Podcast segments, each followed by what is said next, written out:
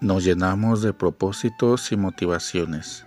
Rezar más por ti, llenar las iglesias, rescatar un alma más, incluir un idioma más, motivar una confesión más, ofrecer misas por tus intenciones, ayudar a una persona más mental y espiritualmente, provocar un encuentro más con el Señor en el Santísimo, ayudar a más sacerdotes y religiosos y laicos con dificultades económicas, formar verdaderos católicos en nuestras clases católicas y más y más. Eso es ser un más en la vida de las personas y no un menos.